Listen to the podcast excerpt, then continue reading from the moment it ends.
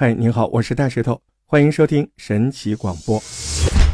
二零一一年三月十一号这天，原本呢就是一个再平凡不过的午后。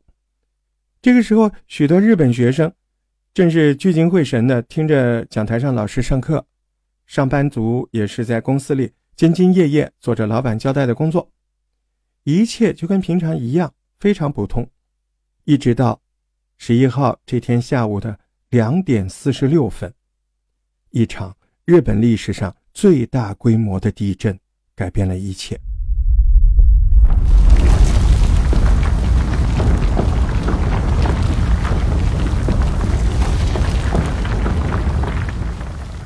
在一阵剧烈的摇晃之中，许多日本人按照平常学的这个地震演习，啊，这个经验，他们就撤离到了空旷的地方。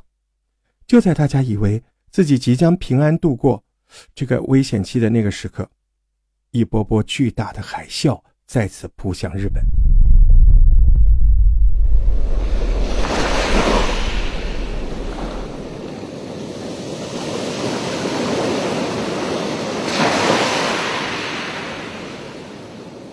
也就是说，这次特别之处不但在于地震的规模强度大，而是。在这个地震后面，紧接着来了巨大的海啸。根据官方的记录，这场突如其来的灾难总共造成了两万多个日本人不幸罹难，而且其中有超过九成以上都是死于地震后引起的海啸。许多幸存者在接受采访的时候表示，这场海啸灾难来得太过突然。有那么一瞬间，他们甚至都搞不清楚到底发生了什么事儿。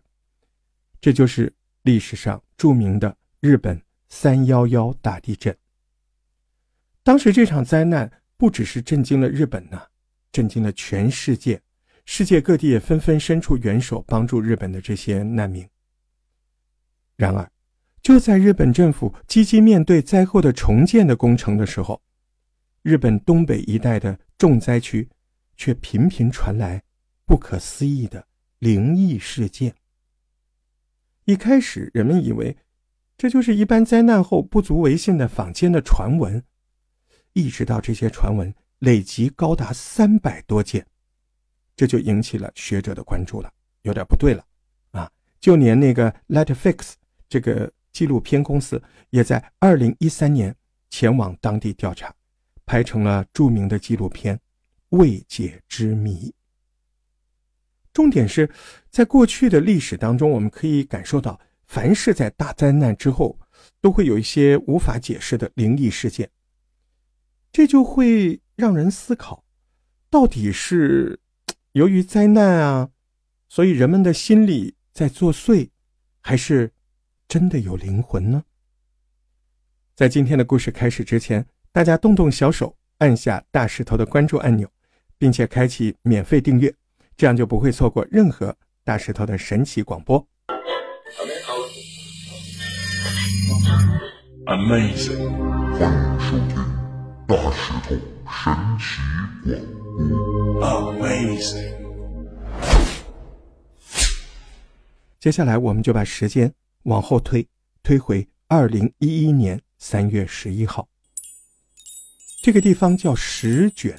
石头的石啊，花卷的卷，石卷市是日本宫城县的第二大城市，而且这里靠近世界的第三大渔场。这个渔场三鹿、金华、三冲，这就是世界著名的第三大渔场。所以这里的渔获量非常的丰沛，因此也就是成为了石卷市大部分人收入来源，就是打鱼。然而，这里的居民。万万没有想到，他们赖以为生的大海，有一天竟然会反扑他们的家园。兼太太尾，这是一个非常有名的当地的老和尚，一间庙宇的住持。在这个 Letfax 拍的记录影片当中，这位非常有修行的住持难过的表示，在潮水退去之后。石卷市早已经面目全非，很多人都无法相信刚刚发生的事情。一些生还者拼命地在寻找家人，有的找到了，但更多的是找到了失去的亲人的尸体。这种打击使得生还者非常的痛苦，毕竟他们还有好多好多的话来不及跟自己的亲人说出口。然而，有这种感觉的可不只有生还者。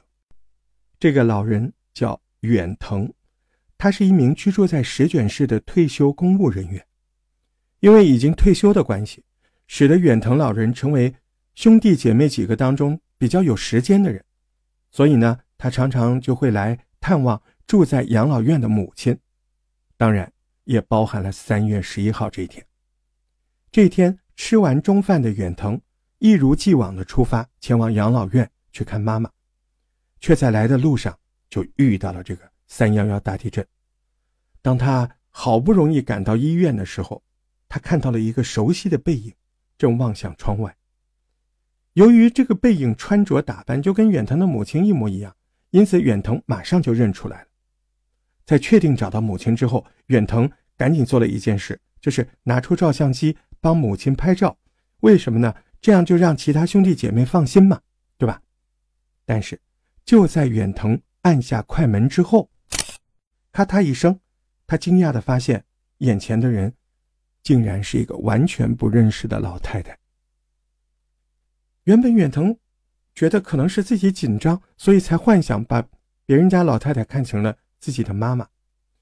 可是后来，他却发现，就是他母亲在地震发生之前临时外出购物了。当他们好不容易找到母亲的尸体的时候，母亲手上的手表停止了，而且。这个手表上显示的时间，居然与远藤拍照的照片的那个时间是同一时刻。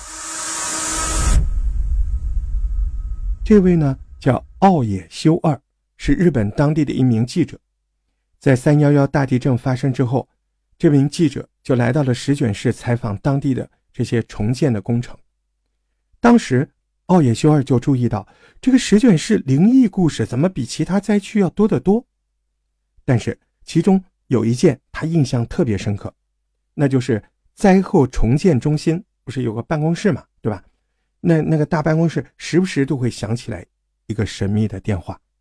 根据这个记者奥野修尔的说法，石卷市的灾后中心从成立以来，每天下午三点钟左右，必然会有一通电话响起。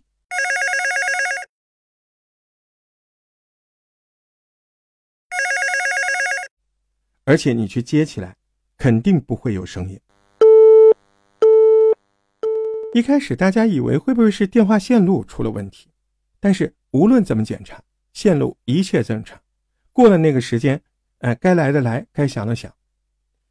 所以呢，日子久了也就形成了一个默契。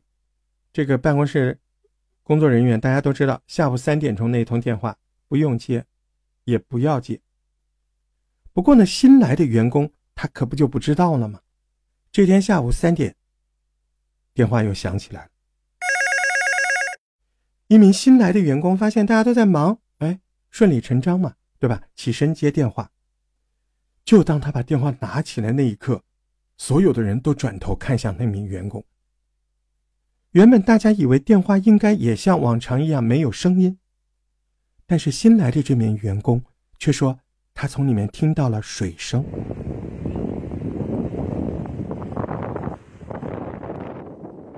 当新员工说出水声的那一刻，现场的气氛瞬间凝结。眼看着这个事情越演越烈，愈传愈猛。为了要破除这个传言，于是灾后重建中心他就主动的向电信局申请：“你们来查查吧，啊，太吓人了。”没想到，电信局经过一查，却发现这个电话竟然是石卷市一座靠海的。废弃了很久的公用电话亭打来的，这座电话亭早在海啸之后就不能用了。这时候恍然大悟，大家才知道为什么那个电话老是会在下午响起。因为三幺幺地震是在两点四十六分发生的，海啸大概也就是三点多钟扑向岸边的。值得注意的是，就在大家知道电话很有可能是已经去世的人打来的之后。这个重建中心的工作人员居然没有一个人觉得恐怖，因为他们都认为，那拨这个电话的人应该就是在海边的，他当时肯定是想要打电话提醒大家海啸要来了，赶紧逃吧。而除了以上这则灵异事件之外，海啸突然来的那一刻，也有一名网友拍下了海啸的画面，但就在他上传网络的时候，却被网友们发现画面中有奇怪的白影。重点是，拍下这个奇怪白影的还不止这一位网友，另一位网友也在他自己的影片中找到了这个神秘的白影。由于这一类的灵异事件层出不穷，使得越来越多人开始关注发生在石卷市的灵异事件。工藤优香，这是一位就读在日本东北大学社会学系的大三的学生。在论文选题的时候，这个工藤优香就主动向教授提出，想以石卷市的灵异事件写下一篇论文。于是，他的教授金石清就辅导他。工藤优香就实地走访了石卷，并访问了超过一百多位计程车司机。因为工藤优香认为计程车司机接触的人比较多，最有可能听到或者看到一些不寻常的事物。果然，就在工藤优香的努力之下，有七位司机说出了他们的故事。一位不愿透露姓名的司机表示，就在灾难发生后不久。为了要让自己的生活尽早恢复正常，于是这个司机就提早复工了。那天傍晚，他在石卷市的车站门口看到了一个小女孩，在挥手要打车。由于小女孩的身边没有大人，于是当这个小女孩上车之后，啊，这个司机就问小女孩：“哎，你父母亲呢？”没想到小妹妹只回了一句。只剩我一个人，之后就再也不说话了。这司机觉得感觉到很怪，想想就转头看了，发现后座根本没有人。另外一个司机也表示，他也在三幺幺大地震之后遇到了奇怪的人。他说那个时候已经是八月份，天气非常的热，但是这天。他却看到一位身穿厚重大衣的男子站在路边挥手打车。上车之后，男子说自己要去日和山这个地方，然后就不再说话。那当时司机也没有多想嘛，嗯，有些人他就不爱说话嘛，对吧？那他就这样一路朝着日和山开过去。但诡异的是，就在车子开到日和山这个地址快到的时候，回头一看，神秘男子也消失了。还有一位五十岁的司机告诉工藤优香，他自己也曾在车站接过一名穿着大衣的女子。这个女的，一上车就说要去南滨这个地方。这个司机大哥一听觉得奇怪，因为南滨是被这次海啸，呃，伤害的最严重的地方。于是他就好心的告诉这个女的，他说海啸之后那里已经没有人住了，啊，那那里啥也不能干了。你确定要去那儿吗？没想到那个女子竟然说：“海啸，难道我已经死了吗？”司机一听，猛然回头，空荡荡的座位。工藤幽香说道：“他认为司机灵异故事应该是可信度很高的，因为日本司机每天需要将收到的车钱按照计价器显示的金额上交给公司，而其中真的有好几个人。”几笔车子是没有收到钱的，而这些车子最后也是司机自己掏腰包把钱给垫了。不过尽管如此，仍然有大部分的司机非常感性的说，如果有下一次，他们也不会害怕，他们还是愿意再送他们一程，因为只是身为生还者唯一可以为他们做的事情。不知道大家有没有发现，以往的灵异事件总的是非常的骇人听闻，但是你看石卷市的案例，我们不但没有看到这些当事人害怕，反而看到的是更多的灵犀不舍，甚至在一些案例中，还有些人因为遇到了灵异事件而走出了伤痛。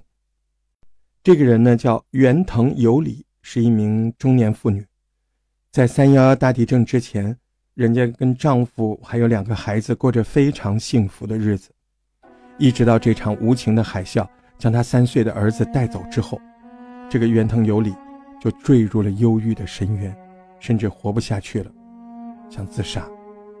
有天下午，他就在家里没有人的时候，写下了一封给家人的信。并且自己做好计划，将在第二天告别人间。但就在当天晚上，一家人准备用餐的时候，他那个已经去世的三岁儿子生前最喜欢的玩具，竟然无来由的自己开机了。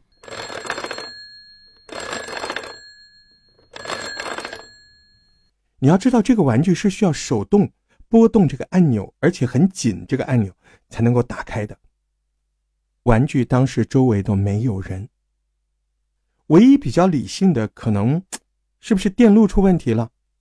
但是，比起这种科学的解释，袁腾有理更愿意相信，是死去的儿子回来看他了。从那天后，袁腾有理慢慢的走出了阴霾，而且重拾了对生命的希望，因为他明白了，死亡不是终点，绝对不是句号。总有一天，他们一家会再次团聚。二零一九年，曾经有一项宗教调查发现，在日本有百分之二十九点五的民众相信有来生，有百分之五十四的人相信灵魂的存在，而在这其中，又有高达百分之六十四点九的人愿意相信阴阳两界是可以在某种特殊时刻打破结界，重新相连的。前面我们提到那个著名的大和尚兼太太伟，他也曾经表示，人类的感官可以听到或者看到一定范围内的事物，如果超过这个范围，就会出现个体差异。